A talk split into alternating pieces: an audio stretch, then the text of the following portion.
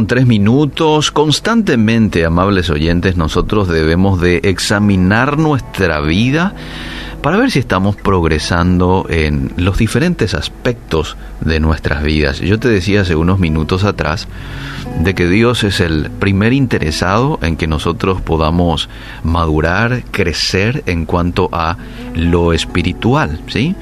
Es decir, él quiere que crezcamos de manera integral, ¿sí? Eh, pero principalmente su atención está en lo espiritual, porque eso es lo que perdura, ¿sí? Lo físico, intelectual es por un rato y ya.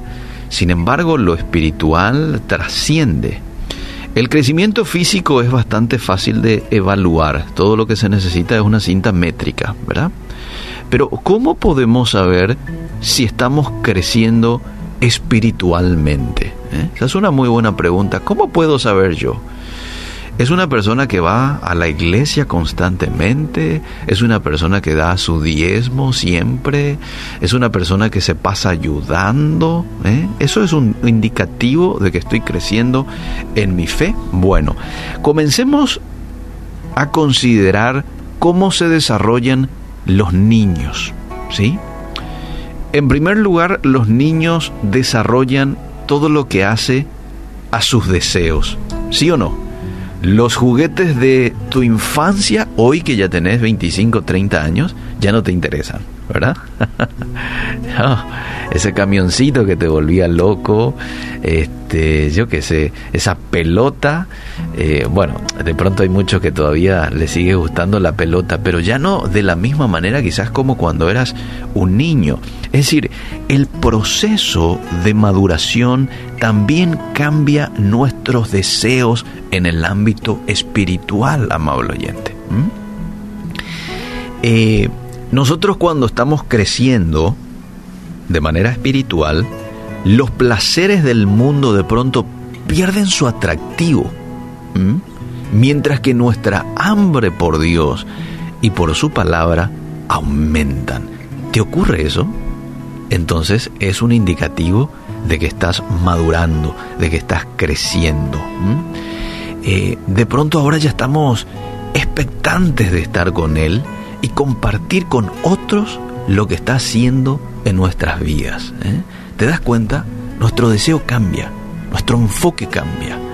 Ya no estás pendiente al placer momentáneo que te brinda eh, el pecado. Y no solamente que es un placer momentáneo, sino que es un placer mentiroso.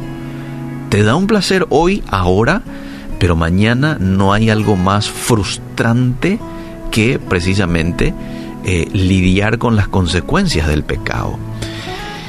Entonces, lo primero que hace, o el primer indicativo de que estamos creciendo es nuestro eh, deseo cambia. Lo segundo, nuestro entendimiento ¿sí? se expande. Cuando sos niño, tu percepción del mundo es muy limitada. ¿Sí o no?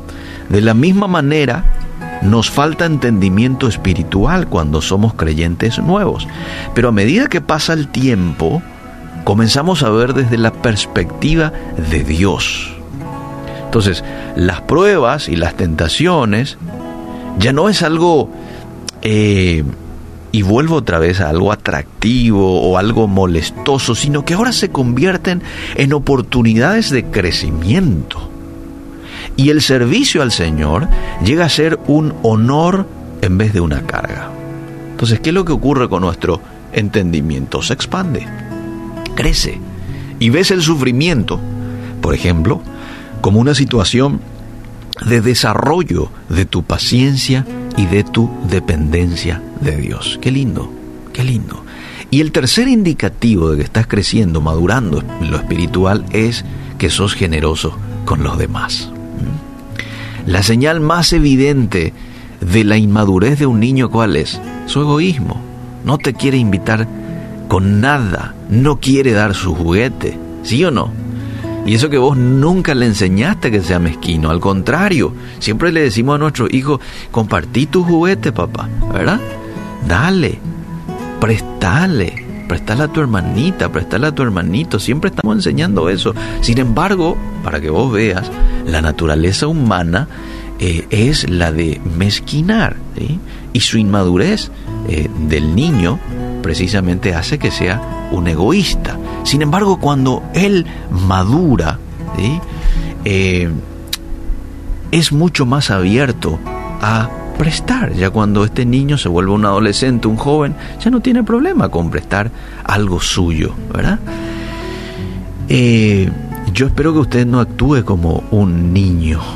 Un creyente maduro es sumiso al Señor y se interesa más por los demás que por sí mismo. Y eso incluye muchas veces renunciar a sus propios deseos por darle prioridad a los demás.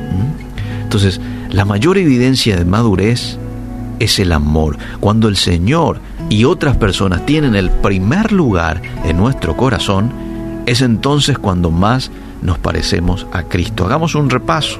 Como yo sé que estoy creciendo en lo espiritual porque soy generoso con los demás. Porque mi entendimiento se expande, crece. Y en tercer lugar, porque mis deseos cambian. El pecado pierde su atractivo para mí y yo comienzo a tener deseos por agradarle a Dios, por estudiar de Él, por vivir en santidad, porque eso es lo que a Él le agrada, ¿verdad? Tengo el deseo de orar en todo momento, ya estoy cansado de esa vida de pecado, ahora quiero la cosa, eh, eh, cosas distintas para mi vida, ¿sí? Nuestro deseo cambia. Que Dios nos ayude a poder crecer de manera integral, pero principalmente en nuestro espíritu y en nuestra fe. Ayúdanos Dios a poder dejar a un lado cualquier cosa que me sirva de obstáculo a que yo pueda crecer de manera integral y principalmente en lo que tiene que ver con lo espiritual. A veces damos demasiado importancia en nuestras vidas a cosas que en realidad no hacen otra cosa más que desenfocarme de ti. Ayúdame a identificar, ayuda a identificar al oyente cuáles son esas cosas que eh, le apartan a una persona de ti y que podamos concentrarnos en este día en ti y en nuestro crecimiento espiritual, porque el primer interesado en que crezcamos en lo espiritual eres tú. Ayúdanos Espíritu Santo, en el nombre de Jesús. Amén y amén.